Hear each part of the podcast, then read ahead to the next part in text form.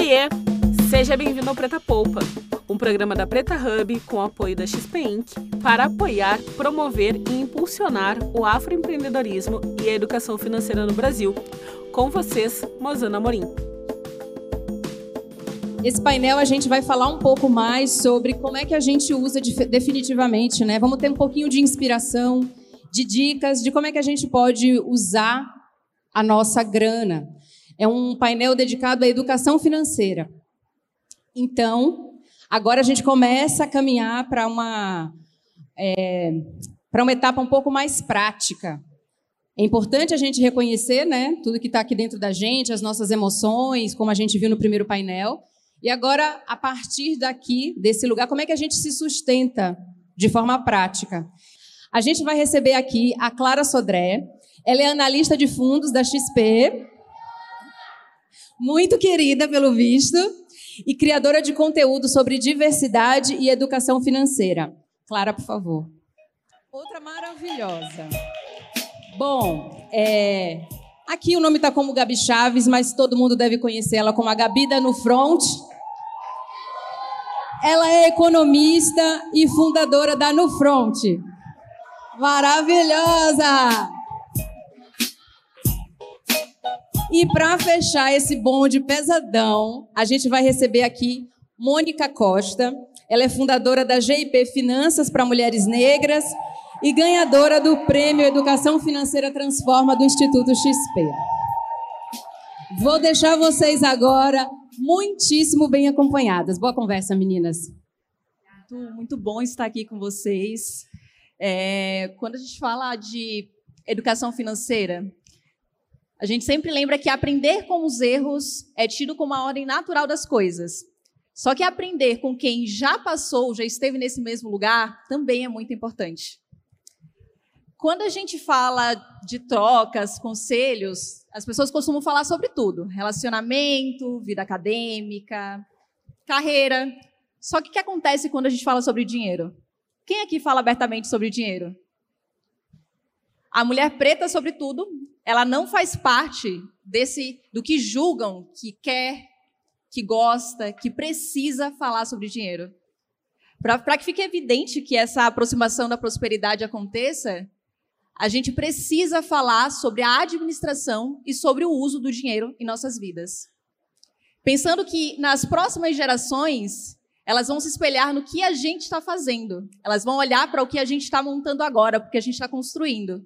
E pensar também que a gente precisa mudar essa realidade de escassez. Então, tenho o prazer aqui de estar dividindo o palco com a Gabi Chaves, que é criadora do No Front Empoderamento, com a Mônica Costa, fundadora do GIP Finanças. E, gente, acho que para começar, eu acho que vale para a gente começar a falar um pouquinho da trajetória de vocês. Como é que a educação financeira ela chega e fica na vida de vocês? Será algo que já existia? Se foi algo que foi criado? Gabi, põe na roda para gente. Saudações, quero agradecer muito a Feira Preta pelo convite, é uma honra estar aqui nessa troca. Bom, gente, como, é, enfim, na minha família, na minha trajetória, eu não tive essa formação sobre finanças. Eu cresci vendo minha mãe falar que para a gente ter alguma coisa na vida, a gente tem que se endividar. Porque ela vem da realidade dos carnês, é, carnês que foram, inclusive, muito importantes para a gente conquistar, mobiliar a casa, ter uma geladeira, ter um fogão, ter um micro-ondas. É, e foi quando eu comecei a trabalhar no mercado financeiro que eu descobri um universo paralelo onde as pessoas conquistavam as coisas a partir do investimento.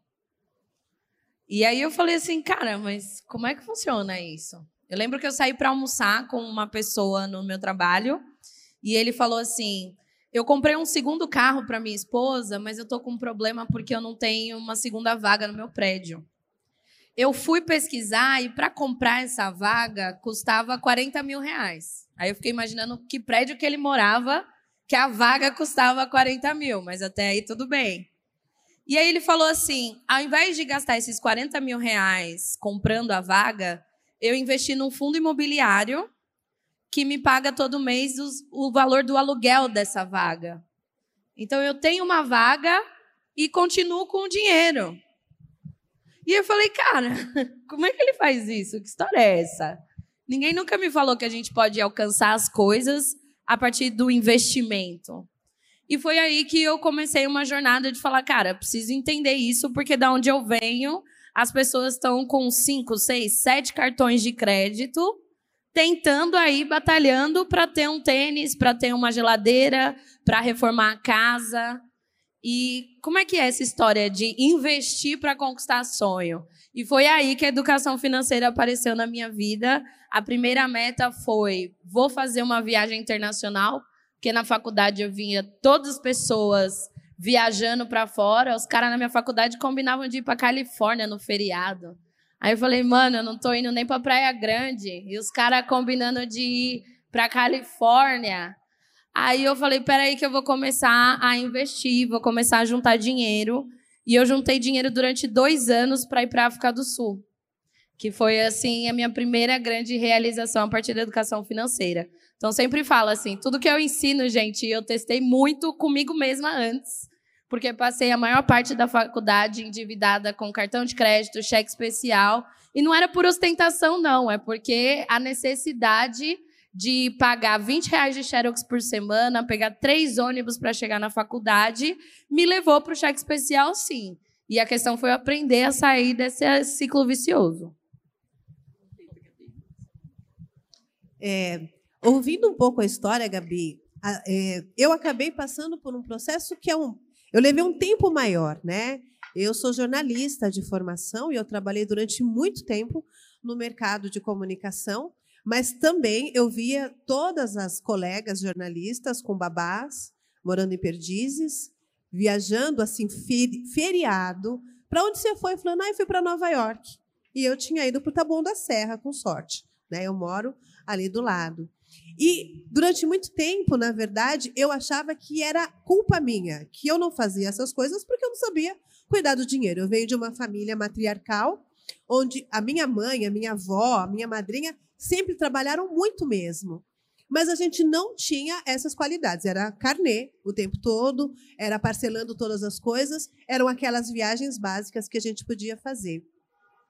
Eu tenho dois filhos e eu sempre me apresento, né, como mãe do Pedro e da Ayana, porque eu aprendi que eu precisava estudar para ter um bom emprego e aí eu teria uma vida feliz, faria tudo o que eu queria. E eu estudei para caramba, sempre fui muito estudiosa, me formei, fiz jornalismo, que era exatamente o que eu queria fazer, mas isso não me levou para um lugar de, de, de realização. Pelo contrário, sempre foi um lugar de negação, sempre foi um lugar onde eu não era importante, onde eu não era vista, onde o que eu fazia nunca era importante. Mas se uma amiga não negra fizesse, se uma amiga branca fizesse, aquilo virava uma festa.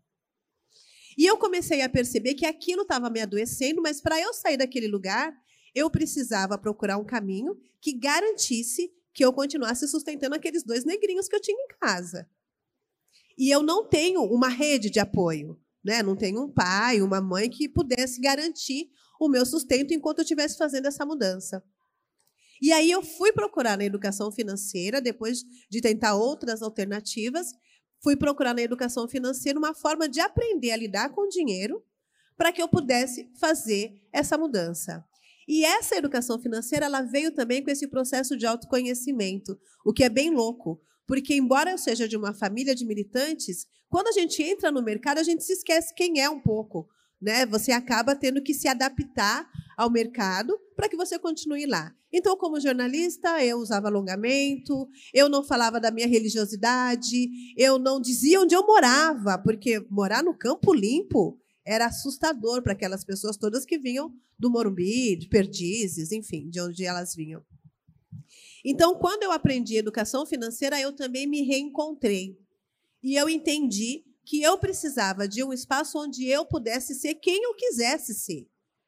Que eu pudesse usar minhas tranças, que eu pudesse falar da minha religiosidade, que eu pudesse falar dos meus orixás, que eu pudesse dizer que eu gosto de samba, que eu gosto das coisas que eu gosto. Nesse ambiente eu não podia. E foi na educação financeira quando eu aprendi a guardar o dinheiro para que eu fizesse essa mudança e, e trabalhasse por conta, é que eu comecei a perceber que quando a gente tem dinheiro, a gente também tem liberdade. Eu não era mais obrigada a ficar numa empresa onde eu não era respeitada, onde eu não era vista. e, e onde eu continuava sofrendo todo tipo de, de viés, né? A gente acaba se sentindo mesmo culpada. A gente vai para aquele lugar de achar que somos nós as incapazes, incompetentes. Então a educação financeira ela chegou como esse lugar onde eu pude me proteger. E aí, quando eu comecei a estudar educação financeira, eu vi que não haviam pessoas como eu. Logo depois que eu comecei a fazer terapia financeira, eu, soube da Gabi, né, que começava a fazer esse trabalho no No Front, eu falei, puxa, esse é um lugar legal. E esse é um caminho que a gente pode seguir. Então, quando eu comecei a estudar, eu percebi que não havia pessoas como eu, e muitas vezes essas pessoas que falavam sobre educação financeira não falavam sobre a realidade que eu conheço, sobre a história que eu vivencio. Então eu acabei achando que era um lugar onde eu podia também colaborar para que outras mulheres pudessem entender um pouquinho de finanças sem aquele peso de achar que para você ter dinheiro você tem que começar com um clube de investimentos e você começa com 5 mil, não tem? 5 mil para começar? Eu já ouvi isso assim, né? Com aquele ar de como não tem? E quando a gente entende que a educação financeira é um lugar onde todo mundo cabe, a gente começa a se sentir um pouco mais leve. E é isso que me trouxe até aqui. O interessante e triste também é ver como as histórias se cruzam. Uma pergunta, Gabi, você nasceu em onde? Qual cidade, estado? Tá bom da Serra, São Paulo. São Paulo. Mônica. Campo Limpo, a gente é vizinha. Vizinha. Gente, eu nasci na Bahia, e é interessante ouvir a história delas, porque eu me vejo dentro da história, me vejo também sem educação financeira. Precisei passar por algumas boas crises, crise financeira de 2015, saindo de casa sem ter estrutura financeira nenhuma, e só ter contato mesmo com a necessidade de ter uma educação financeira quando tive a oportunidade de trabalhar no banco. E aí, quando eu cheguei no banco atendendo pessoas que precisavam de empréstimos consignados na hora de, aposentar, eu fiz assim, tá, as pessoas trabalhavam a vida inteira, a vida inteira trabalhando, chegava na hora da aposentadoria, na hora que era para descansar, elas sentavam na minha mesa para pegar empréstimo consignado. E aquilo ali me doía, e era, um, e era uma rede bancária, e era uma agência bancária que era num lugar carente. E aquilo ali eu ficava observando e fazia, o que, que acontece aqui? O que está acontecendo? E aí, nessa época, era aquela crença do eu ganho, eu mereço. Eu já sofri, eu mereço, eu gasto. E aí um ponto super interessante e é importante falar também é a necessidade da gente, além de olhar para o futuro, também se resguardar de acontecimentos inesperados, porque foi justamente vários acontecimentos inesperados que me levaram tanto a necessitar de ajuda quanto a ter essa, essa, essa, essa clareza de que precisa ter um dinheiro guardado. E aí eu pergunto para vocês, como é que foi esse processo de ter esse dinheiro separadinho ali que a gente conhece como reserva de emergência? É, eu uso o termo reserva financeira, né? A gente trabalha muito essa questão também é, é, da força das palavras e quando a gente tem uma reserva de emergência a gente vai usar para emergência, né?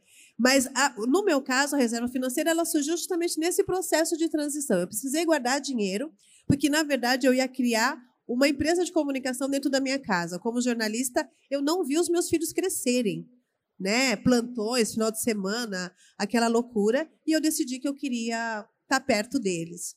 Então eu fiz essa reserva, foi a primeira vez. E eu consegui até entender como é que eu ia montar esse processo, que acabou não sendo comunicação, passou a ser educação financeira, eu consegui sobreviver durante dois anos com essa grana que eu tinha guardado e que garantia que meus filhos continuassem tendo qualidade de vida e que eu pudesse fazer esses experimentos, né? Porque nesse período, se eu não tivesse essa grana guardada, eu ia ter que voltar para o mercado de trabalho, para aquele lugar que estava, né? É, é, é, me invisibilizando e me fazendo sofrer muito. Então, a reserva, a primeira vez que eu entendi a importância do dinheiro foi justamente nesse momento, quando eu pude ficar de 2018 até 2020 sem um trabalho fixo, né? Rolavam alguns trabalhos, mas eu tinha essa grana que garantia que eu pudesse garantir o sustento e a qualidade de vida em casa. E você, Gabi, como é que foi essa construção de reserva de emergência para depois avançar para investimentos de fato? Essa construção, ela se deu nesse aprendizado, assim, eu trabalhava no mercado financeiro e trabalhava, cheguei a trabalhar na bolsa, e aí eu via que para aquelas operações tão arriscadas e com volatilidade alta, você tinha que construir esse colchão, assim.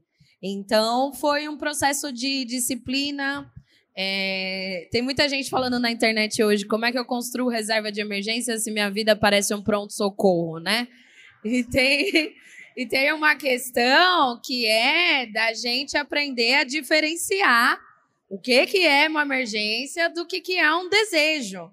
Porque tem uma coisa que a gente não pode fazer, é negar os nossos desejos. A gente é constantemente bombardeado por publicidade e propaganda.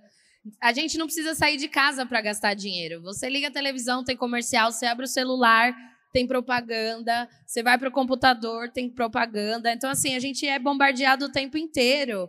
E tem uma coisa que a, a educação financeira tradicional, feita por pessoas de classe média alta, não conseguem entender, é que os desejos para o sujeito periférico muitas vezes são o combustível para a gente conseguir encarar um ônibus lotado, um trem lotado, um chefe chato, uma estrutura que não valoriza a gente. Então, eu quero dizer para vocês, está tudo bem desejar ter o que você quiser. Tá tudo bem você querer ter um tênis, tá tudo bem você querer ter uma roupa. Eu fiquei louca durante essa pandemia com as roupas da Beyoncé, entendeu? Que era um negócio absurdo. É, e assim, tá tudo bem a gente desejar ter as coisas. A questão é a gente reconhecer isso e saber diferenciar o que, que é desejo do que, que é uma necessidade imediata. Sim. É, por mais que a coleção de roupa da Beyoncé fosse limitada, esgotou em poucas horas, ela não é uma necessidade, né? É um desejo. E tá tudo bem você querer ter a roupa da Beyoncé, tá bom, gente?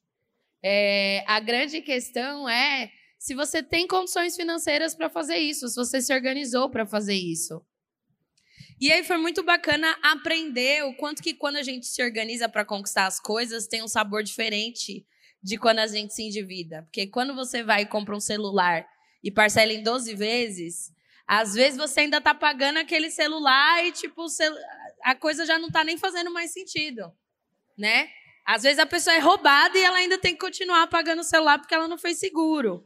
Então, é, a gente poder pagar à vista, aquele, aquela sensação tipo, meu, eu conquistei isso aqui, eu não devo mais nada para ninguém é uma sensação muito boa, assim, sabe? Então, eu chamo também a reserva de emergência de caixinha da saúde mental, porque eh, você sabe que não importa o que aconteça, você tem um recurso ali reservado para manter a sua dignidade, porque nós, povo preto, temos muito gatilho de voltar para a rua, de do nada perder tudo, entendeu?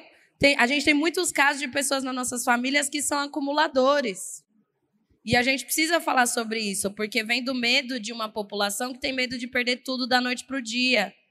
E a gente tem histórias disso na nossa família, famílias que perdem tudo nas enxurradas, perdem tudo nas, nas tragédias ambientais e uma série de outras questões. Então, aprender a lidar com o dinheiro é também a gente construir uma segurança de que não vai tudo se acabar da noite para o dia, sabe? Que tem um colchão ali que a gente consegue é, recorrer para manter a nossa dignidade e a dignidade da nossa família, porque eu acho que no final do dia a gente está falando disso. E uma coisa que é, só para complementar, Clara, é, que tem muito a ver com isso, Gabi, que é o fato da gente também ter uma sensação de não merecimento de algo que seja melhor. É, tá tudo bem a gente querer o tênis, tá tudo bem a gente querer essas coisas, mas geralmente quando a gente faz essa aquisição sem que a gente esteja organizado, depois vem um arrependimento, né? Uma dorzinha tipo, mano, não devia ter ido por esse caminho. E uma coisa que foi muito bacana quando eu comecei a fazer a minha reserva financeira, a gente tem o um costume, e a gente estava falando de carnê. Então a minha avó dizia: olha, nome é tudo que a gente tem. Então, se você tem um carnê, você tem que pagar. E quando a gente tem um carnê, a gente paga. Você vai abrir mão do que tiver para garantir que aquele carnê esteja pago. Mas quando a gente tem que guardar para a gente, aí é mais complicado. Aí sempre vai aparecer uma outra situação, a criança precisa de um sapato, o vizinho precisa de alguma coisa, a gente acaba achando um jeito de gastar o dinheiro. E uma coisa que eu fiz e que foi muito bacana quando eu comecei o processo da reserva financeira, eu abri uma conta digital e eu emitia boletos para mim. Então, eu pagava a conta de água, eu pagava a conta de luz, pagava a escola, pagava a Mônica, mas ali, no bolo. Porque se eu soubesse que aquele dinheiro era o meu, a gente já arranja um outro jeito né, de gastar. Então, eu comecei a fazer a minha reserva dessa forma. Eu me pagava via boleto dentro de todas essas contas. E ao final de um ano, eu descobri que eu tinha uma grana legal. E aí, quando eu olhei aquela grana, eu falei, cara, olha só, eu consegui guardar e, foi, e não me faltou nada.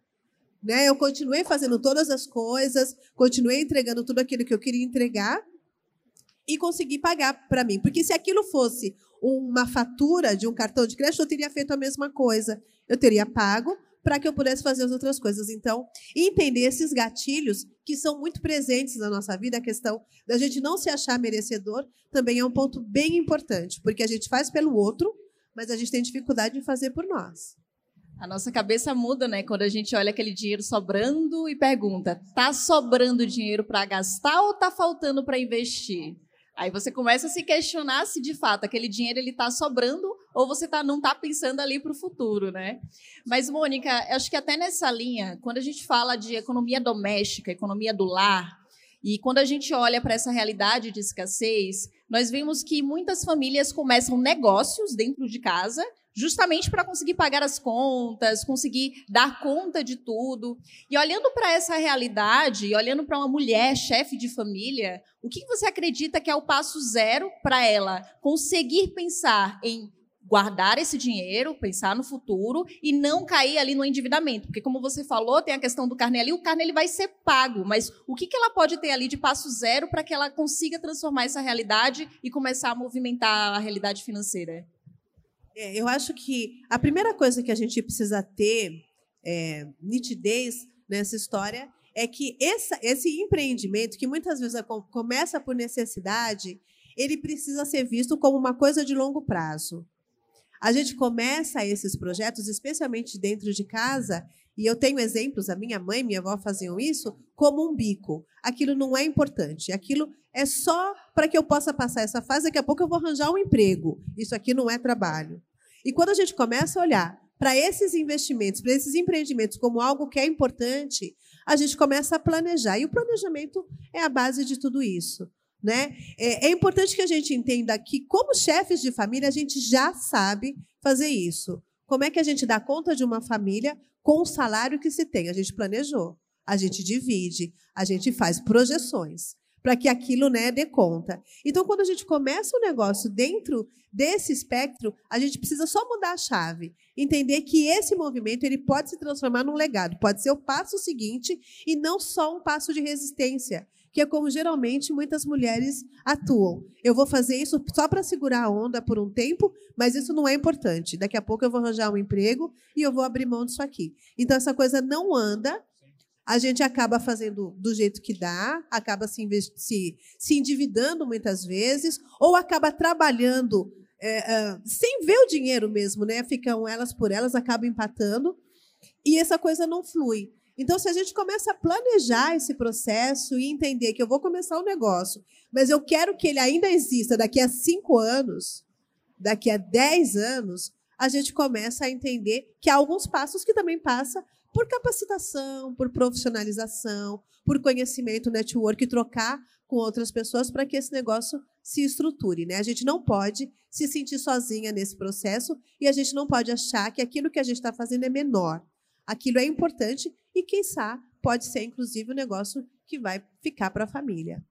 Perfeito, Mônica. E Gabi, nessa mesma linha, levando em consideração que tem chefes de famílias que fazem malabarismo para dar conta de pagar todos os boletos no final do mês. O que, que você considera, e respeitando essa realidade essencial, para que ele comece, a come é, comece essa organização até chegar de fato a uma reserva de emergência, ao primeiro investimento?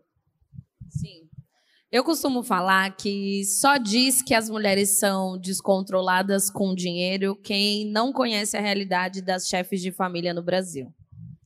A gente tem mulheres que precisam tirar leite de pedra administrando um salário mínimo para criar, às vezes, duas, três crianças. Num país onde o botijão de gás está custando mais de 100 reais. Num país onde o quilo da carne está a um preço indecente.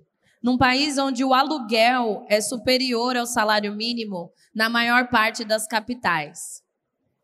Então, é, eu acho que as mulheres, sobretudo as mulheres negras no Brasil, que vão ter uma participação muito importante quando a gente fala nessa questão das chefes de família, elas têm um desafio é, duplo que é somos as mais afetadas por todas essas crises econômicas. O desemprego atinge a gente de forma primária, a inflação impacta a gente de forma primária e, ao mesmo tempo, nós somos aqui, temos o menor rendimento dentro da sociedade. Nós ganhamos sistematicamente menos do que homens brancos, mulheres brancas e homens negros. O que coloca para a gente esse duplo desafio de fazer a conta bater no final do mês. Esse é um desafio que a gente não pode romantizar. Porque muitos educadores financeiros vão falar para a pessoa: ah, você precisa cortar gasto, você precisa cortar gasto. Quando eu vejo uma mãe solo com dois filhos ganhando um salário mínimo, eu jamais vou dizer para ela que ela tem que cortar gasto. Eu vou falar para ela que ela precisa aprender a fazer renda. Ela precisa aprender a valorizar a hora de trabalho dela e conseguir mais dinheiro no final do mês. Uma pessoa que vive com um salário mínimo no Brasil, me desculpa, não tem como ostentar. Não tem como. A gente está falando de gastos, né? Sobretudo depois dessa pandemia, o custo de alimentação, o custo de moradia, o custo de transporte estão absolutamente insustentáveis para quem ganha um salário mínimo, para quem ganha dois salários mínimos. Então, eu acho que a gente precisa aí parar de copiar fórmulas da Europa e olhar para a nossa realidade. E a nossa realidade, horas ela vai dizer: você está gastando demais, você precisa se controlar e reorganizar a forma como você gasta seu dinheiro. Mas horas ela vai falar assim: você precisa aprender a fazer dinheiro. Você precisa aprender a triplicar a sua renda para que você consiga garantir dignidade para você e para sua família. Nem sempre é sobre cortar gasto. Às vezes é sobre a gente aprender a valorizar o nosso trabalho, que não nos esqueçamos, gente. Toda essa história de racismo começa porque o Brasil é um país escravocrata. E o que, a escravidão quer dizer? Trabalho não remunerado. Até hoje, a sociedade entende que o trabalho de mulheres negras precisa ser gratuito. E é esse o nosso desafio, a gente falar que não, nosso trabalho não é gratuito, qualquer coisa que a gente vai fazer tem custo sim, e precisa ser pago. Então, acho que quando a gente fala de mulheres negras e do desafio da reserva financeira, é a gente lidar com essa polaridade de ser as que ganham menos, ao mesmo tempo que tem muita gente que depende da gente, e a gente precisa se organizar para dar conta disso. Perfeito, Gabi. Meninas, infelizmente estamos caminhando para o final. E aí passa muito rápido, né, gente? e aí eu queria saber de vocês, bem rapidinho, assim, um conselho prático, algo mais prático de conteúdo de fato, tanto inicial, intermediário e mais avançado, para quem deseja aprender a investir, aprender a começar a construir essa educação financeira. É, eu comecei um, lendo alguns livros, a gente tem que falar um pouquinho. Vocês tiveram antes um painel sobre é, mentalidade próspera, né? E eu acho que é muito importante que a gente comece a pensar em leituras que nos mostrem justamente que a gente é merecedor. Né? Então, tem alguns livros que trazem justamente essa proposta, da gente entender um pouquinho melhor que a gente merece uma vida com mais qualidade. E, claro, buscar a educação financeira com pessoas que se pareçam com vocês, que tenham realidades que sejam semelhantes, porque a gente vai falar do ponto de vista que nós também conhecemos. Então, é, quando eu comecei a, a estudar um pouco mais sobre educação financeira e percebi que aquelas pessoas não entendiam a minha realidade, aquilo foi um grande choque.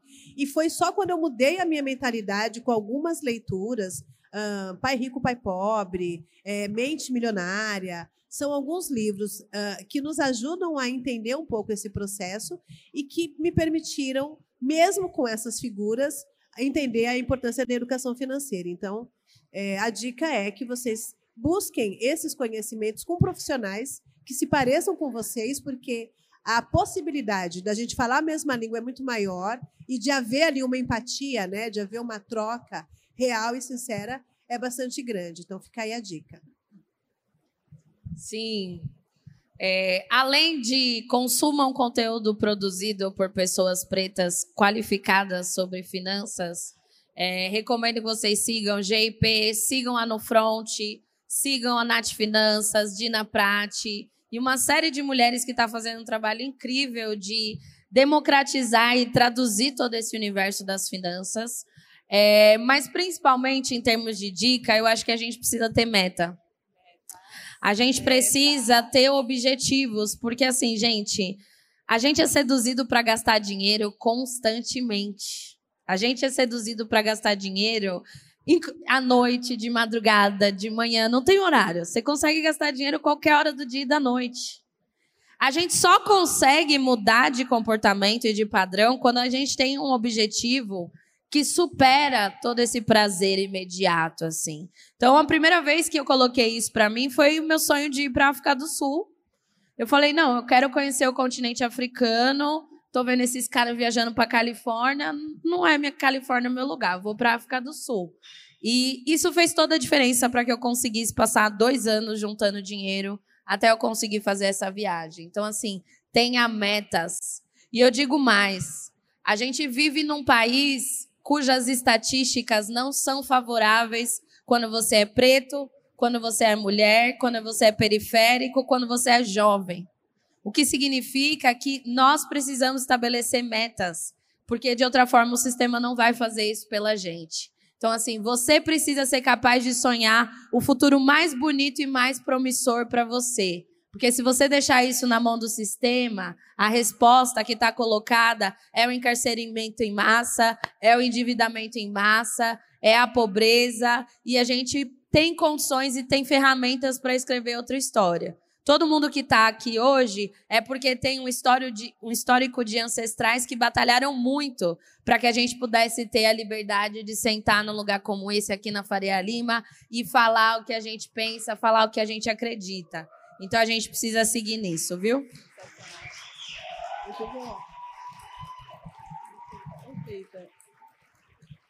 Para investir, a gente precisa sonhar. Porque aí, quando você sonha, você dá voz às suas vontades. E você dá voz às suas vontades, você começa a entender o que você gosta, entender o que você quer. E a partir disso, começa a construir metas para que você consiga, de fato, investir e alcançar. Pessoal, muito obrigada, Mônica. Muito obrigada, Gabs. Valeu. Muito obrigada a todos. E a gente encerra por aqui. Gratidão. Obrigada. E aí, tá pronta para investir? Não deixe de listar suas metas e objetivos para alcançar os seus sonhos. Investir é uma possibilidade. O Preta Poupa é uma iniciativa da Preta Hub com o apoio da Inc., a produção por Thiago Simas, o roteiro por Roberta Camargo, a edição de som e a trilha sonora por Pet Soldier.